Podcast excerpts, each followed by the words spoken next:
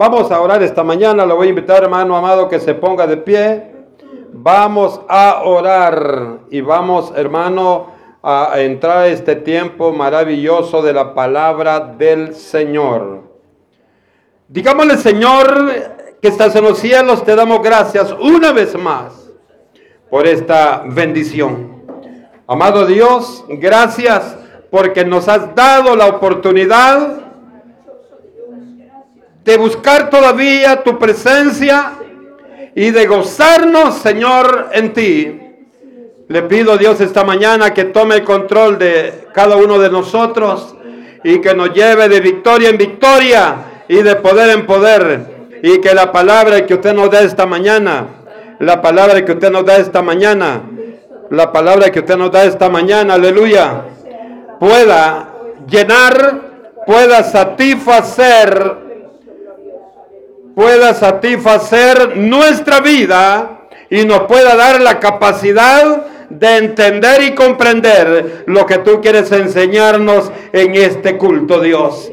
Que este sermón sea un sermón especial en el cual tú nos ilumines y tú nos instruyas acerca de este punto que tú has puesto, amado Dios, en el corazón de tu iglesia, poder estudiar esta mañana. Pedirle a Dios que se quede con nosotros ahora y que cada minuto, cada segundo de este sermón, amado Dios, sea aprovechado por cada uno de tus hijos. En el nombre de Jesús lo pedimos. Amén y amén. Bendito el Señor. Abrimos, hermanos, la palabra en la carta de Pablo a los Efesios. Aleluya. Efesios capítulo 4 versículo 8 al versículo 10. Bendito el Señor. Y dice, hermanos, la Biblia, en el, la carta a los Efesios, capítulo 4, versículo 8 al 10. Lo leemos en el nombre del Padre, del Hijo y del Espíritu Santo. Por lo cual dice, subiendo a lo alto, llevó cautiva la cautividad y dio dones a los hombres. Y eso de que subió, ¿qué es? Sino que también había descendido primero a las partes más bajas de la tierra. El que descendió es el mismo que también subió por encima de todos los cielos para llenarlo todo. Amén. Vamos a tomar asiento. Bendito el Señor. Queremos hablar, hermano, esta mañana de un tema muy importante para la iglesia, para los amigos que nos acompañan y los amigos y hermanos que nos ven a través de las redes sociales donde se está transmitiendo este sermón. El tema, hermano, que queremos tocar esta mañana es ¿Cuál fue el propósito del descenso de Jesús al corazón de la tierra? ¿Cuál fue el propósito de que Jesús descendiera al corazón de la tierra? Usted sabe que Jesús descendió los tres días y tres noches después que él fue crucificado. Pero todo hermano, el corazón de Dios, todo tiene un propósito. Usted también cuando hace algo, usted tiene propósitos. Pues hermano, el propósito de Dios también era muy especial para usted y para mí. Yo sé que usted muchas veces quizás ha estudiado esto o ha tratado la manera de entenderlo. Pero yo quiero decirle que a la iglesia nos interesa conocer esto. ¿Por qué? Porque esto traerá mayor confianza, traerá seguridad del futuro que Cristo nos ha ofrecido. Usted y yo tenemos una promesa grande de parte de Dios. Y esta promesa, mi hermano, ha de cumplirse. Primeramente, debemos conocer que el hombre, el ser humano, es tripartito. significa que está formado por un cuerpo, por un espíritu y por un alma. Eso lo dice la Biblia en Primera Tesalonicenses 5:23. Dice, hermanos, que usted y yo somos tripartitos, estamos formados por un cuerpo, un espíritu y un alma.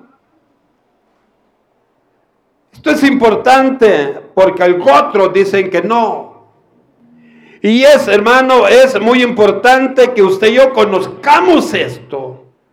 Porque hay muchos, muchos grupos religiosos que enseñan que los animales tienen alma. Entonces, debemos entender esto. Bien, ahora hermano, cuando una persona muere o una persona parte de esta tierra, la Biblia dice que el cuerpo va al polvo de donde fue tomado. Así dice la palabra. Allá en Génesis capítulo 2 versículo 7 y en el capítulo 3, versículo 19. Pero también nos dice la palabra que el espíritu, ¿y cuál es el espíritu? Es el soplo de vida. Dice la palabra que Dios hizo al hombre del polvo de la tierra y cuando lo hizo, le dio un soplo. Ese soplo, hermano, es el espíritu. ¿Por qué? porque este soplo le permitió tener movimiento en todos los músculos, en todos los miembros de su cuerpo. Ese es el espíritu. Y dice, hermanos, la palabra que el espíritu vuelve a quien lo dio. Oiga bien, el cuerpo se va al polvo de la tierra y se desintegra. El espíritu dice que va a quien lo dio. ¿Quién dio el soplo? ¿Quién dio el espíritu al hombre que fue formado? Fue Dios. Entonces, eso hermano lo dice en Génesis 2.7, Job 32.8 y Eclesiastes 12.7. Dice, amados hermanos, eh, que el espíritu se va a quien lo dio. Pero hay un tercer componente del el cuerpo humano que lo hace que somos tripartitos. Y esto, hermano, es el alma. El alma, y quiero, hermano, que veamos esto con mucha seriedad, porque aquí hay problema. Muchos enseñan lo contrario a lo que la Biblia dice. Dice, hermanos, que el alma pasa a un estado intermedio. Y este, hermano, este estado intermedio, la Biblia lo llama Hades. El cuerpo va al polvo, el espíritu va a quien lo dio, que es el soplo de vida, pero el alma va a un lugar intermedio. Ese lugar intermedio se llama Hades. Mire qué interesante esto. Y este lugar, dice la Biblia, que está dividido en dos. Eso lo puede encontrar usted en la parábola del rico y Lázaro en el capítulo 16 de Lucas. Dice hermano que está dividido en dos lugares. En Lucas 16, 22a, o sea, la primera parte del versículo. Y quizá hermano lo vamos, lo vamos a ver para que usted esté consciente de lo que estamos hablando. Lucas capítulo 16, bendito el nombre del Señor nos dice de la siguiente manera. Lucas capítulo 16, versículo 22. Dice, aconteció que murió el mendigo, o sea Lázaro, y fue llevado por los ángeles al seno de Abraham. Primera parte, primera división del Hades. Y dice, hermanos, en el 22b, y murió también el rico y fue sepultado. Y en el Hades alzó sus ojos, estando en tormentos, y vio a lo lejos a Abraham y a Lázaro en su seno. Ahí, hermano, encontramos que el Hades estaba dividido en dos áreas. La parte alta, la parte superior, hermano, era eh, donde estaba el paraíso o seno de Abraham. Eso lo dice la palabra. Murió el mendigo y fue llevado por los ángeles al seno de Abraham. 16, 22a. Pero dice también, y murió también el rico y fue sepultado. Por eso es que unos asocian al Hades con el sepulcro o con el Seol. Ambos lugares, hermano, la parte superior estaba el, eh, la parte superior del Hades estaba el seno de Abraham o paraíso. Ahí estaban las almas de los justos. Y en la parte inferior o la parte de abajo estaba, amado hermano, en la parte inferior estaba el Hades. Era un lugar de tormento. La segunda división era un lugar de tormento tormento. Dice el 16, 23, 24. Y en el Hades el rico alzó sus ojos cuando estando, estando en tormentos y vio de lejos a Abraham y Lázaro en su seno. Entonces él dando voces dijo, Padre Abraham, ten misericordia de mí y envía a Lázaro para que moje la punta de su dedo en el agua y refresque mi lengua porque estoy atormentado en esta llama. Entonces la parte superior, la parte de arriba del Hades, ahí hermano estaba el seno de Abraham o paraíso. Y en la parte inferior, la parte de abajo, estaba el lugar de tormento. Este es el lugar intermedio. Todo el que muere sin Cristo va a ese lugar de tormento.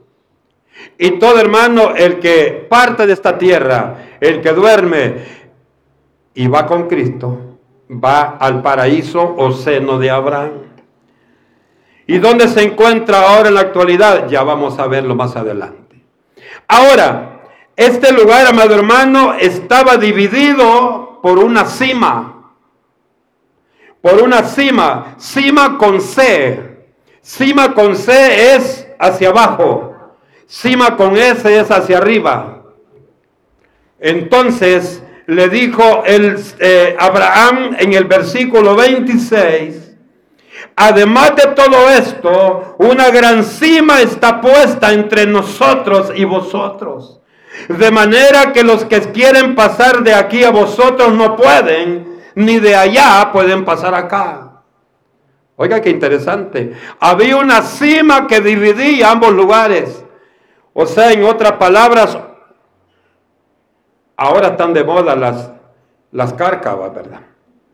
Hermano, una cárcava profunda estaba entre ambos lugares. Arriba estaba la parte superior, el seno de Abraham o paraíso, y la parte de abajo estaba el lugar de tormento. En esta, hermano, en el paraíso estaban todos, los de todos los tiempos, Antiguo y Nuevo Testamento. Oiga bien, los justos. Ahí estaba Abraham, ahí estaba Lázaro, ahí estaba Moisés, ahí estaba ¿quién? Todos los del Antiguo Testamento, los grandes hombres de Dios. El hijo de la promesa, Jacob, ahí estaban todos ellos, Samuel, todos los hombres de Dios estaban en el paraíso o seno de Abraham, donde estaban todos los justos. Ahora, Hermano, pero, pero también hay un vacío ahí. ¿Y qué es la muerte? Yo le pregunto a cada uno de ustedes, va a haber un concepto diferente que la muerte. Quizá alguno de ustedes me va a decir, es una mujer alta, huesuda.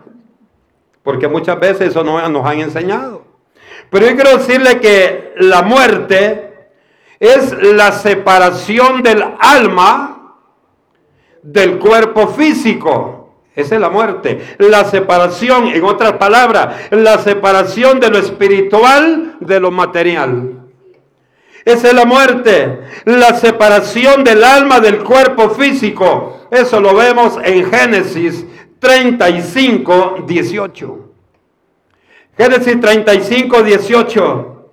En este instante, hermano, se separan el cuerpo, el alma y el espíritu se separan en el momento de la muerte. ¿Por qué? Porque ya no hay movimiento en los músculos.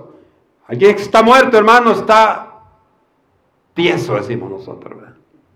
Ya no. Y, si, y, si los dolientes, hermanos, si los dolientes que están llorando, y Señor, ¿por qué te lo llevaste? Pero si estos dolientes vieran que mueve el brazo el muerto, salen corriendo, no hayan por dónde meterse. ¿Sabe por qué? Porque estamos conscientes que aquel cuerpo ya no tiene vida.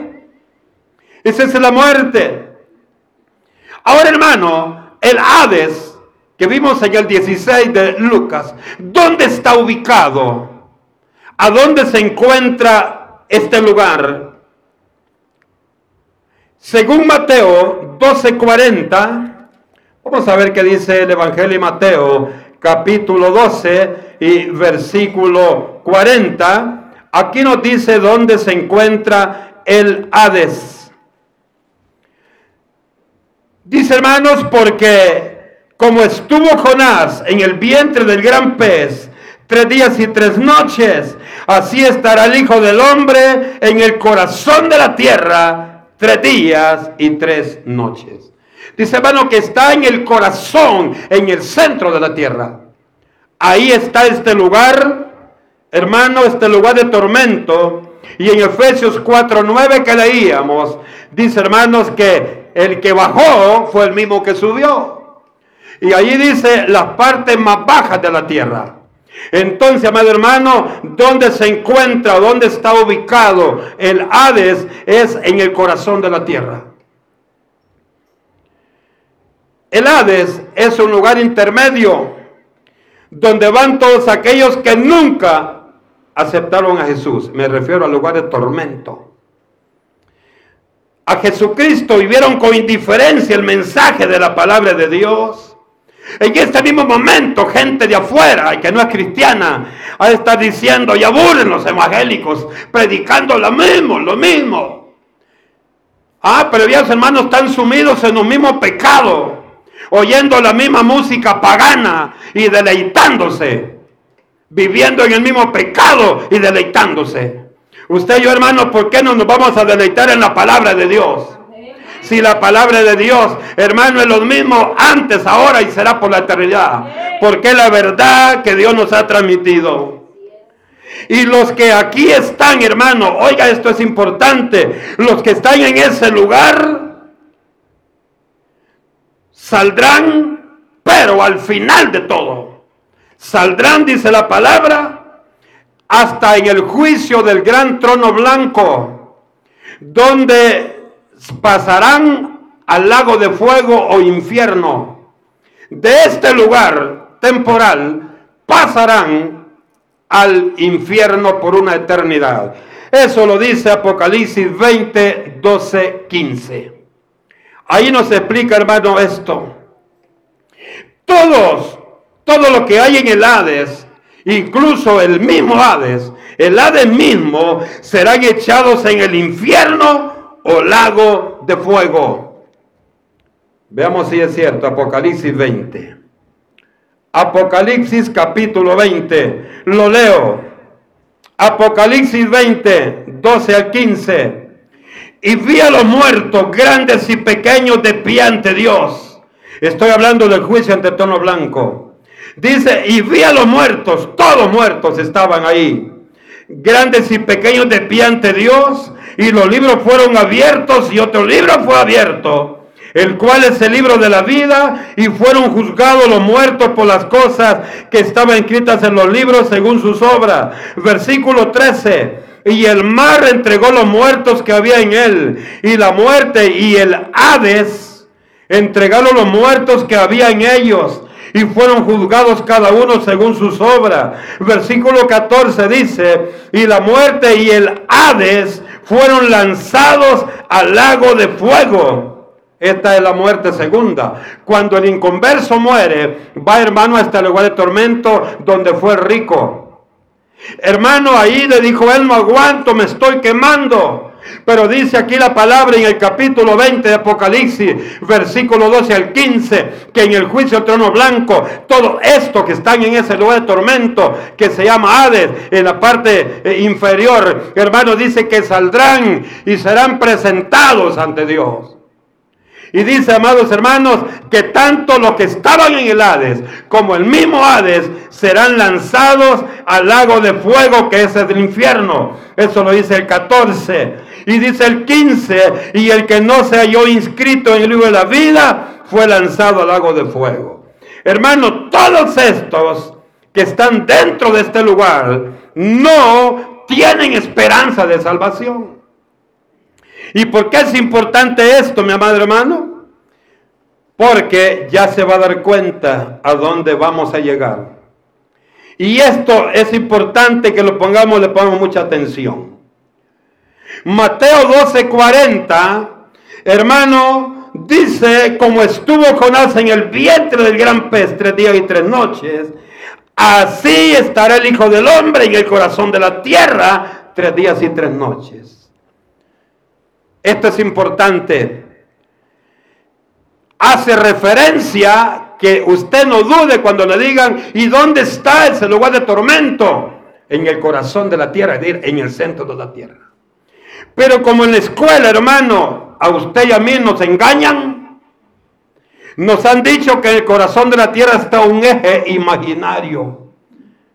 Desde que nos dice un eje imaginario en el que gira la tierra, ya nos dijeron que es mentira, que no existe, porque dice que es imaginario. Le dicen ese eje donde gira la tierra solo está a nivel sensorial, eso no existe porque es imaginario. Entonces, lo que la Biblia dice sí es cierto. Dice hermano que ahí está ese lugar de tormento. Pero la ciencia que nos sirve para mucho, hablando espiritualmente, ¿sabe por qué le digo que nos sirve para mucho? Porque se lo dice Pablo. Dice que la ciencia no sirve para mucho, porque la ciencia lo que hace es oponerse a la verdad de la palabra de Dios. Eso es lo que hace la ciencia. ¿No crea usted que en los científicos el haber creado los celulares era para que fuera de bendición? No. Era para alejar a los jóvenes de la lectura de la palabra de Dios. Era para alejar a, los hombres y las mujeres de buscar de Dios. O si no, dígame usted, desde que tiene celular y ahora menos. Desde que tiene celular pasa clavado, y perdóneme una frase, pasa ocupado viendo Facebook, viendo tanta cosa que tiene su celular. Hermano, esto ha venido a estorbar Muchos de ustedes tal vez me puede decir, hermano, yo no hago eso, tal vez ya no mira bien. Pero la mayoría de gente lo hace. Y usted sabe que esto es cierto, hermano. Ahora, como este eje es imaginario, no debemos creerle usted y yo. Lo que debemos creer es lo que dice la Biblia. 16, Lucas 16, 24. Lo que estamos viendo. Ahí mismo lo, nos cuenta y nos declara el rico. Dice, estoy en un lugar de tormento. Las llamas me están quemando. Y eso dice que está en el corazón de la tierra. Dice la palabra del Señor. Entonces, veamos ahora cuál fue el propósito de Jesús al ir al corazón de la tierra. Mire qué interesante. ¿Cuál es el propósito de Jesús? Vamos a irnos a primera Pedro Primera Pedro, capítulo 3, versículos 18 y 20. Dice, porque también Cristo padeció una sola vez por los pecados, el justo por los injustos, para llevarnos a Dios, siendo a la verdad muerto en la carne, pero vivificado en el espíritu. El cual, en el cual también fue y predicó a los espíritus encarcelados a los que en otro tiempo desobedecieron cuando una vez esperaba la paciencia de Dios en los días de Noé, mientras se preparaba el arca en la cual muchas, eh, pocas personas, es decir, ocho, dice, fueron salvadas por agua. Este versículo da, hermano, nos da eh, el peligro de que podamos confundir toda la palabra.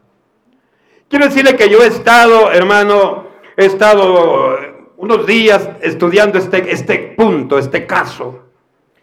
Y he oído varios expositores, hermanos, que van bien, pero de momento agarran otro camino.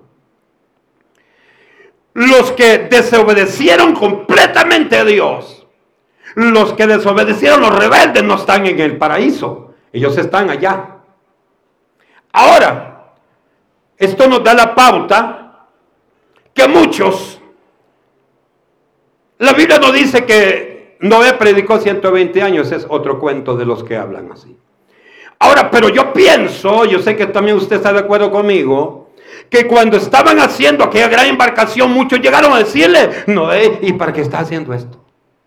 Noé, y, y, preguntándole, yo pienso, hermano, que Noé comenzó a decirles, es que Dios va a derramar un diluvio sobre esta tierra. Y va a haber esto y va a haber lo otro, y, y todas esas cosas.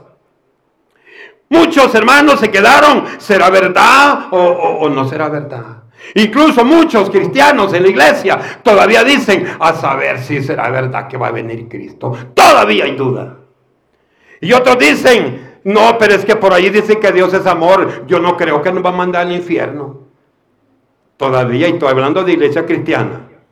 Otros dicen, eh, no hermano, el infierno debe ser simplemente alguna manera de, de, hacernos entender Dios que él, él tiene un juicio, pero ese juicio no lo va a hacer porque Dios nos compró con su sangre, se entregó completamente y no creo que Él va a quemar a todo aquel por el cual Él murió. Porque Dios dice que Él no ha venido a condenar a nadie, no, que se condena a usted y soy yo, porque somos rebeldes a la palabra. Ahora, lo que nos dice, hermano, en esta porción, es que muchos, muchos, cuando vieron la verdad, se arrepintieron. Cuando vieron, hermano, el juicio sobre la tierra, se arrepintieron. Pero dice la Biblia que la puerta ya había sido cerrada. La puerta ya había sido cerrada, ya nadie podía entrar. Si nos vamos al final de Apocalipsis, vemos un cuadro comparativo. En la gran tribulación, muchos en broma dicen, no hermano, yo no me preocupo porque hay oportunidad de salvación en la gran tribulación todavía. Allá hermano dice que van a haber muchos salvos, pero van a tener que ser decapitados, van a tener que entregarse a la muerte para poder recibir la salvación. Entonces, lo que nos dice esta palabra dice que fue y predicó a los espíritus encarcelados. ¿Cómo encarcelados, hermano? O sea que no podían salir de ahí. ¿Por qué no pueden salir? Porque dice Apocalipsis, veamos 2.18. Poderoso Jesús. Apocalipsis. Déjeme ver, 2.18 o 1.18. Veamos. Ah, 1.18. Dice Apocalipsis.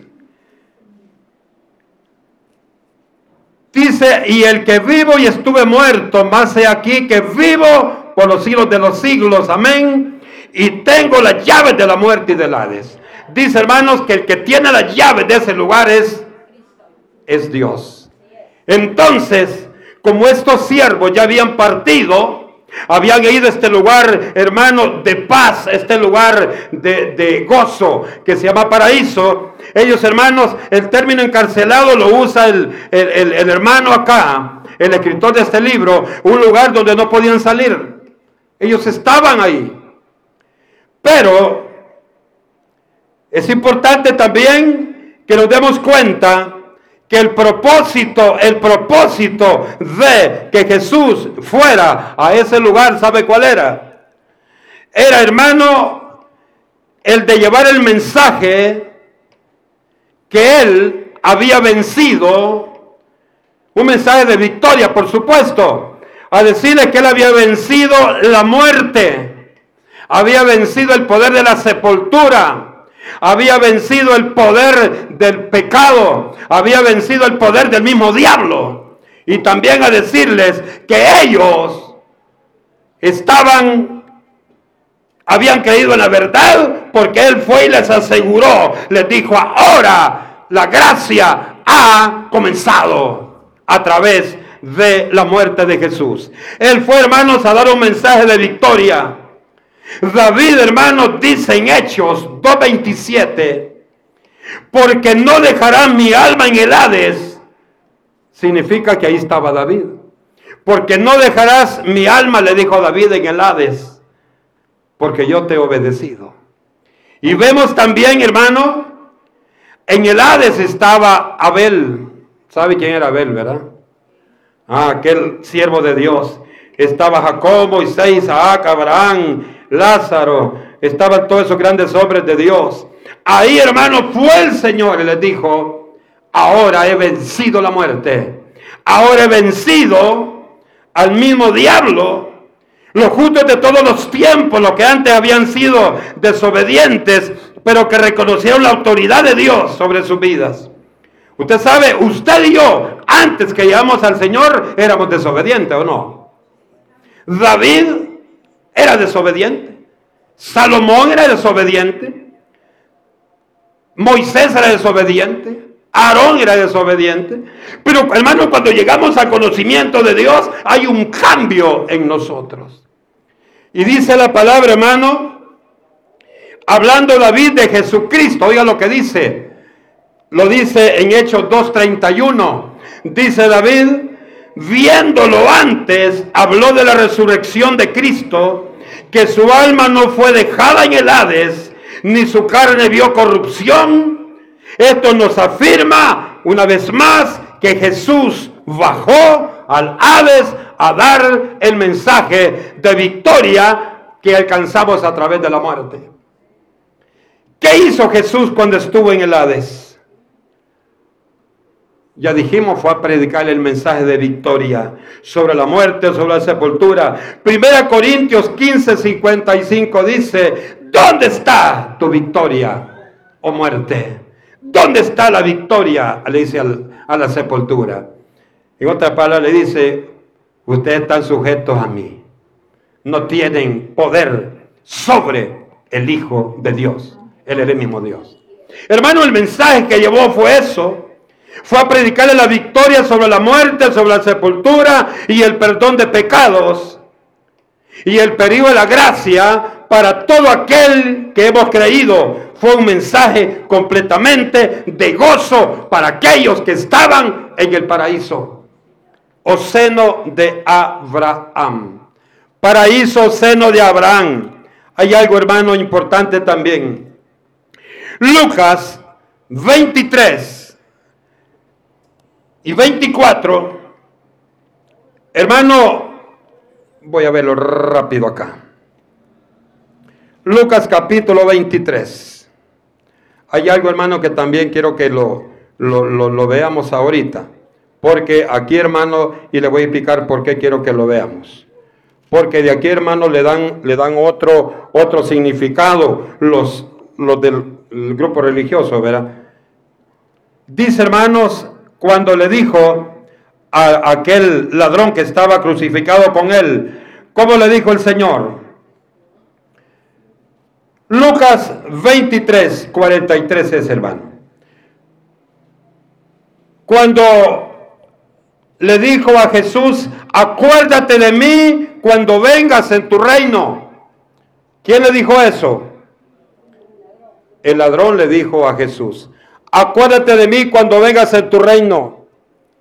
¿Y qué le dijo? ¿Qué, ¿Cuál fue la respuesta de Jesús? En el 43. De cierto, Jesús le dijo, de cierto te digo que hoy estarás conmigo. ¿Por qué le dijo el paraíso? Porque el Señor sabía que los siguientes tres días después de su, de su crucifixión iba a ir al paraíso. Y todo el que moría que justo, justificado por el Señor, iba al paraíso o seno de Abraham después que partía de esta tierra. El lugar intermedio donde van las almas de los justos es el paraíso o seno de Abraham. Quiero explicarle esto. La religión tradicional ellos en una sus oraciones que tiene un peso increíble, que se llama el credo, en el credo católico romano dice así, fue crucificado, muerto y sepultado, descendió a los infiernos y al tercer día resucitó. Esa es mentira del diablo. Jesús no bajó a los infiernos. ¿Sabe por qué? ¿Por qué cree usted que no podía bajar a los infiernos? Ahora voy a explicarle por qué. Ellos dicen que el Señor Jesús descendió a predicarles a los que estaban en la parte inferior del Hades, donde estaba el rico. Ellos dicen que bajó a predicarles al lugar de tormento, donde el rico dijo que se estaba quemando. Y oiga, ahora, ¿por qué no podía llevar el mensaje de victoria Jesús a los que estaban en, el, en, el, en ese lugar? ¿Sabe por qué? Uno, ya vimos que ellos van a salir de ese lugar, de ese lugar de tormento. Ellos van a salir, hermano, hasta en el momento del juicio del gran trono blanco para ser lanzados al infierno o lago de fuego, que es el lugar final. Oiga, qué interesante. Y también, hermano, en segundo lugar, porque dice primera, segunda Tesalonicenses 1.9 Segunda Tesalonicenses 1.9 dice que todos los que están en ese lugar de tormento sufrirán pena de eterna perdición y están excluidos de la presencia del Señor y de la gloria de su poder. Así dice Segunda Tesalonicenses 1.9. Dice hermano que los que están en ese lugar de tormento dice que sufrirán pena de eterna perdición y están excluidos de la presencia del Señor y de la gloria de su poder. O sea, en otras palabras, hermano, que los que están en el lugar de tormento ya no tienen ninguna esperanza de salvación, sino únicamente de condenación eterna. Ellos no pueden salir. Ahora, ¿qué sucedió al final? ¿Qué sucedió al final de la predicación del mensaje de victoria que Jesús llevó a los que estaban en el paraíso seno de Abraham? Ahí, hermano, lo dice. La palabra nos dice que después de darles la noticia de victoria, se lo llevó al nuevo lugar donde estaría el paraíso seno de Abraham. Ya no iba a estar ahí. Significa, hermano, que en el corazón de la tierra, en el centro de la tierra, los dos lugares, tanto el lugar inferior donde estaba el lugar de tormento, donde fue el rico, y el lugar superior donde estaba el seno de Abraham, todo el Hades se convierte en un lugar de tormento, donde van todos los que mueren en, eh, en rebelión con Dios. Y los que estaban ahí, hermano, dice Efesios 4, 8 y 10 que fueron llevados al lugar donde Dios había determinado. Fue, fueron llevados hacia arriba. Así lo dice Efesios que leíamos esta mañana, capítulo 4 y versículo 8 al 10. Ahí nos dice, hermanos, que ahí fue trasladado, ahí fue trasladado el seno de Abraham o paraíso. Ahí fue trasladado, dice la palabra. Ahí fue trasladado, dice Efesios 4, 8 y 10. Dice, por lo cual dice, subiendo a lo alto, llevó cautiva la cautividad. Se llevó todo lo que estaban ahí. Se lo llevó, dice, y le dio dones a los hombres. Y eso de que subió, ¿qué es? Sino que también había descendido primero a, los, a las partes más bajas de la tierra. Bajó y lo que estaba ahí abajo se lo, pero hablando del paraíso o seno de Abraham. No los que estaban allá en la parte inferior, donde estaba el lugar de tormento, donde estaba el rico. Ahora, ahí dice hermanos que gozaremos, usted y yo gozaremos de la plenitud de gozo que Dios le da a aquel que le sirve y le conoce. Ellos hermanos saldrán el día del arrebatamiento. Dice hermanos que vendrán, tomarán sus cuerpos y serán levantados, dice la palabra. Entonces sí pasaremos al cielo. Ahorita hermano, dice el paraíso seno de Abraham. Ahí hermano fue trasladado, ya no está allá, sino que está arriba. Hermano, pero entonces eh, el cielo es el mismo, es el mismo seno de Abraham en la actualidad. No. Allá, hermanos, en Isaías 66.1, Y en Hechos 7:49 dice que el cielo es exclusivamente para Dios. Es el trono de Dios. Ahí está el trono de Dios. Ahí hermano, al cielo vamos a entrar el día del arrebatamiento. Donde vamos a gozar del tribunal de Cristo. Ahí eso va a ser para darnos los galardones que hemos sido ganadores, merecedores. Después pasaremos a las bodas del Cordero y después pasaremos a la cena de las bodas. Todo eso es allá arriba. Y ya lo vimos en Marcos 14, 25, donde dice, el Señor les dijo, no volveré a tomar una vez más otro vino como este, sino hasta que estemos en, en las bodas, en la cena de las bodas. Ahora, el apóstol Pablo nos cuenta que él fue levantado, dice, y él vio el paraíso. Eso lo dice en 2 Corintios capítulo 12, versículo 1 al 4. Dice que él fue levantado y vio allá dice que vio allá en el, en el, paraíso, vio cosas, dice, inefables, maravillosas, que no le son posibles contárselas a nadie. ¿Por qué? Porque usted y yo estamos en la carne y quizás no vamos a entenderlo. Pero hermano, el propósito de Dios fue eso, bajar a decirles que ya había habido una victoria, que ellos hermanos habían sido bendecidos y que iban a ser trasladados de aquí para...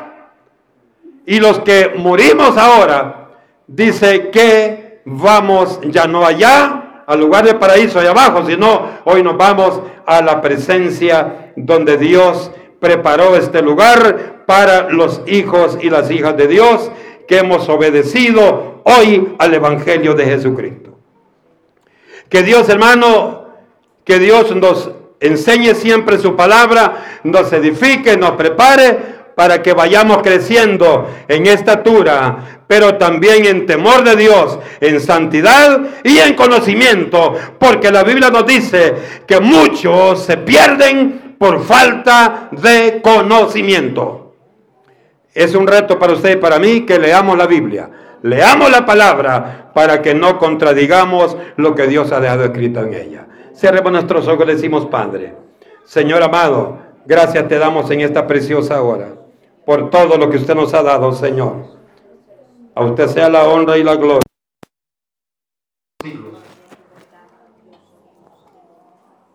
Glorificamos tu nombre y te alabamos y glorificamos porque sin duda alguna tú nos has